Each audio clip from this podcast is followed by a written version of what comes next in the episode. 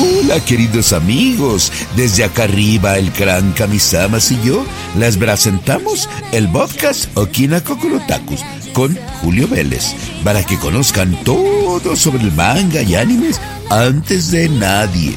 Antes que en ninguna otra parte van a saberlo aquí, así que no se lo pierdan. Acá las esperamos.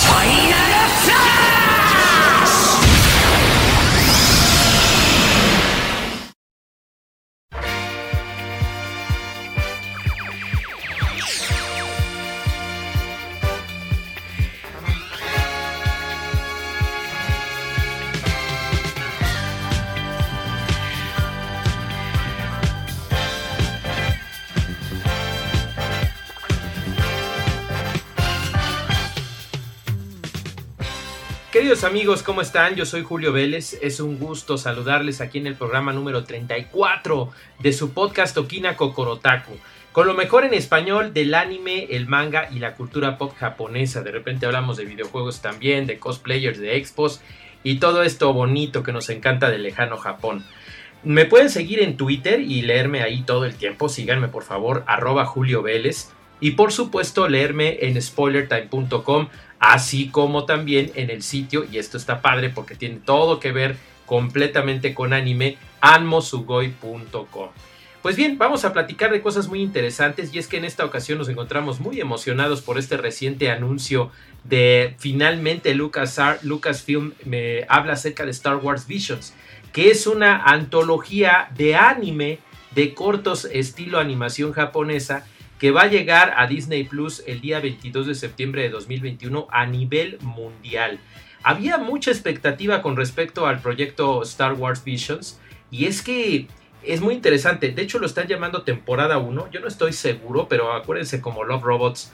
Igual y puede ser una cosa así, algo parecido, pero todo en el universo de Star Wars eh, para toda la familia, obviamente, a diferencia de la referencia que les acabo de mencionar, y con los mejores estudios y directores anime de Japón. Anime, anime de verdad, no burradas como lo que dice Netflix de eh, Castlevania y Tomb Raider y School Island. No, no, no, eso no es anime.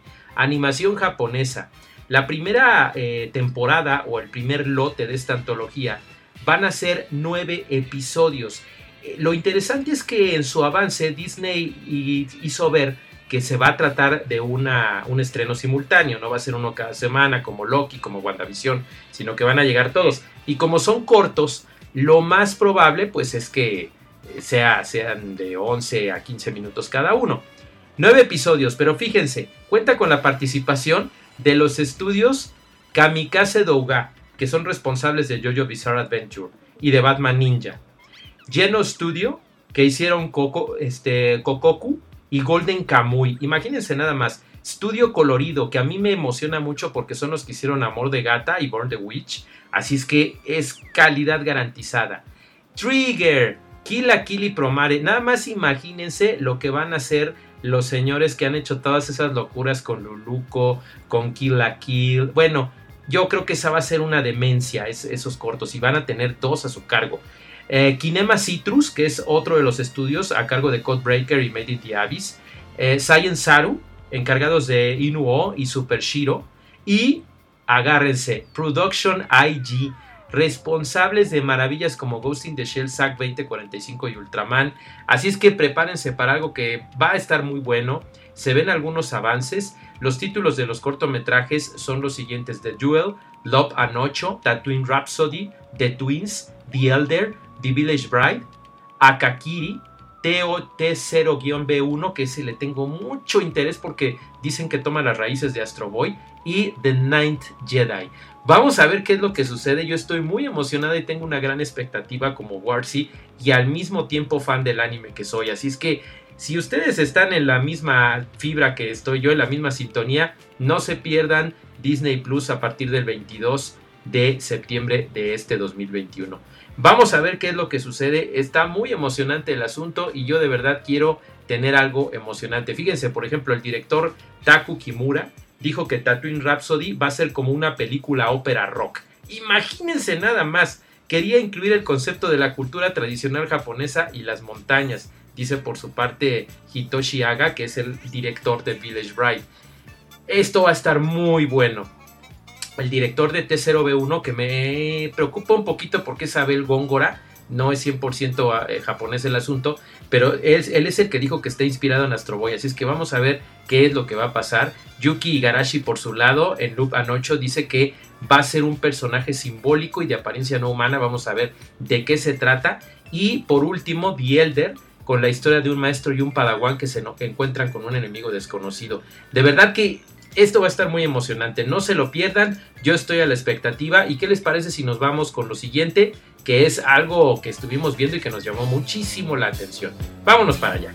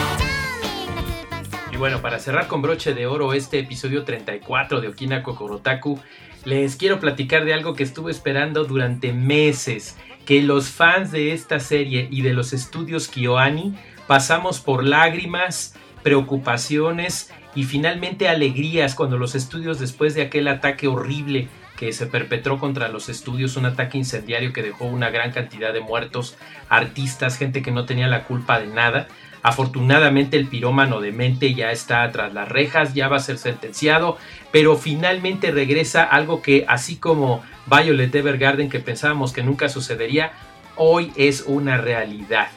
Kobayashi-san Chino Maid Dragon es la segunda temporada de mis Kobayashi's Dragon Maid ya está disponible a partir de esta semana que grabamos este episodio 34, es decir, por ahí del 7 de julio de 2021 ya está disponible en nuestra región a través de Crunchyroll. Finalmente las aventuras de esta entrañable y divertida dragoncita convertida en humana llamada Toru regresa con la señorita Kobayashi a una nueva tanda de episodios. El episodio 1 les podemos decir que es sencillamente espectacular. La animación no solo mantuvo su calidad, elevó su calidad. Las voces de los Seiyus originales de la primera temporada de 2017, la música entrañable, regresan los mismos artistas de la primera temporada. De hecho, están escuchando ustedes de fondo el tema musical, que es una verdadera maravilla por parte de la agrupación Fana. Y aquí las tienen de vuelta. El ending también es maravilloso. Todo en este primer episodio es excelente y estamos muy contentos de que por fin sea una realidad.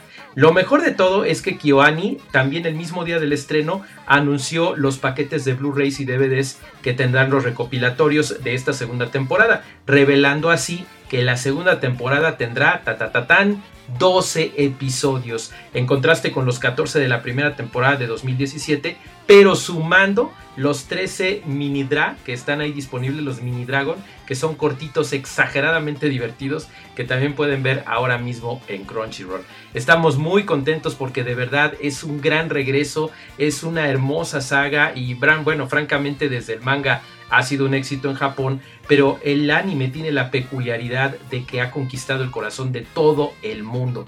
Kulkyo Shinja, que son los creadores, el creador, el mangaka creador de este manga, se publica desde 2013 allá en Japón por la editorial Futubasha, pero la serie, la primera temporada se estrenó en 2017. Así es que por fin estamos con esta verdadera maravilla, estamos muy contentos los que amamos a los estudios KyoAni y definitivamente es algo hermoso que después de este terrible acontecimiento del 18 de julio de 2019 finalmente se marque su verdadero regreso, su auténtico regreso y marcando el trabajo también que hicieron todas esas personas, tanto los que sobrevivieron a este terror como los que lamentablemente fallecieron. Así es que no se la pierdan. Si ustedes entran a Crunchyroll se van a dar cuenta de que pueden ver los episodios, los 14 episodios de la primera temporada, no solamente en japonés con subtítulos, sino con, con doblaje en español latino, con doblaje alemán, con doblaje ruso, con doblaje francés y con doblaje portugués. Así es que imagínense, también están los 13 episodios de Miss Kobayashi's Dragon Maid, eh, los mini drag, que son unos cortitos animados que estoy seguro que van a tener mucho que ver con las locuras que vamos aquí. Eh, a ver, por lo pronto en el primer episodio Toru se mete a un maid café, es bastante divertido, no les voy a contar más porque serían spoilers, lo que sí les puedo decir es que la van a pasar muy bien, van a ser muy felices con este hermoso regreso de la chica dragón y sus amigas dragón y su amigo dragón y sus amigos humanos. No se lo pierdan. Miss Kobayashi's Dragon Maid es ya disponible en Crunchyroll. Y queridos amigos, con eso concluimos nuestro episodio 34. 34 ya, imagínense qué emoción de Okina Kokorotaku en su temporada 2. Eh, yo soy Julio Vélez, síganme por favor en Twitter, arroba Julio Vélez, ahí tienen la manera de seguirme y de platicar conmigo 24 7 todos los días, todas las noches ahí platicamos, me dicen qué les gustaría escuchar, ya sea en este podcast de anime y manga o bien en Jefe Final, que es nuestro otro podcast en Spoiler Time dedicado exclusivamente a los videojuegos. Cuídense mucho, consuman manga, anime legal, por favor, porque de esa manera no solo serán felices, sino que van a apoyar a la industria. Estamos en COVID, en pandemia por COVID, pero de todas maneras podemos hacer lo mejor para apoyar esta industria y que siga creciendo y que nos siga dando este entretenimiento tan hermoso, no solamente con la señorita Kobayashi y su dragoncita, sino con cientos y cientos de títulos anime y manga. Cuídense mucho, queridos amigos. Soy Julio Vélez, arroba Julio Vélez en Twitter. Suscríbanse, estamos en Spotify, en Google, en Apple y somos más de 10 podcasts de Spoiler Time. Así es que háganlo, por favor. Léanme en Almo y léanme también en spoilertime.com. Los quiero mucho, cuídense y hasta la próxima.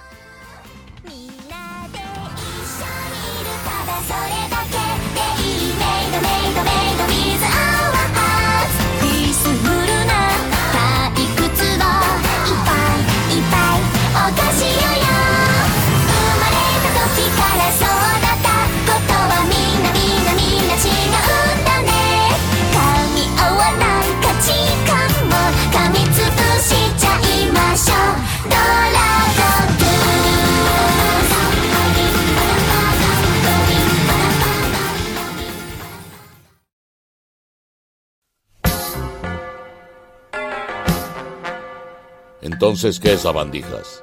Esto fue Okina Kokorotaku. Ahora están enterados sobre lo mejor y lo más nuevo del anime y el manga.